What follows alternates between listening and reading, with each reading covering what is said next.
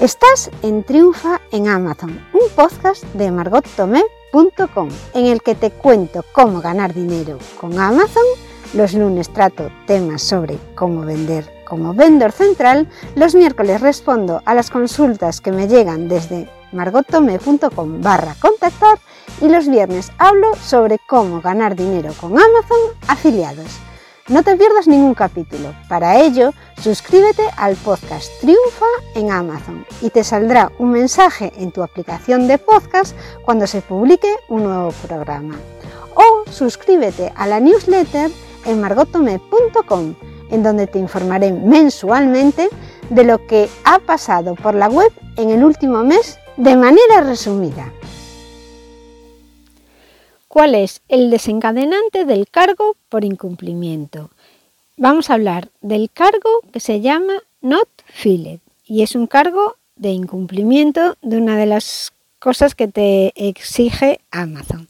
Cuando Amazon cierra la orden de compra, comprueban que hay unidades pendientes y que, que pendientes de recibir, pero que han sido confirmadas por ti a la hora de recibir el pedido y al final nos envían. Entonces, como desencadenante de no enviar la mercancía que has confirmado, pues aparece este cargo que es por not fill. Este es el desencadenante para identificar las irregularidades relacionadas con el subtipo de productos no entregados antes de la cancelación automática de la orden de compra. ¿Qué ha causado la irregularidad y por qué es importante evitarla en el futuro? Para el ASIN, por ejemplo, XXX, confirmaste 12 unidades, también por ejemplo, pero Amazon no ha recibido este producto en su centro logístico. Es un pedido que llevaba más cosas, pero esta referencia que también estaba confirmada, al final, a la hora de servir el pedido no tenías stock y no la mandaste. Lo ideal es que las unidades lleguen dentro del plazo de entrega a cargo del proveedor prepagado o también pueden ir dentro de un envío cargo de Amazon, que es un collect. estos son los dos tipos de envío que puedes elegir. Cuando Amazon no recibe estos productos en la fecha de cancelación de la orden de compra, cuando está revisando ya lo que llegó y lo que no llegó, identifican que un ASIN ha sido confirmado pero no llegó al centro logístico. Entonces Amazon solicita confirmar las unidades que vas a enviar en la orden de compra para garantizar el envío a los clientes. Por tanto, esperan que tú, si has confirmado esas unidades, que las entregues. Cuando las unidades no se envían, Amazon tendrá que reabastecerlas, volver a pedirlas y esto hace que aumente el tiempo de gestión y provoca que Amazon no pueda cumplir sus promesas con los clientes. ¿Cuál es el criterio para aplicar este cargo por incumplimiento? Amazon cobra de acuerdo con los niveles de faltas en el pedido por ASIN.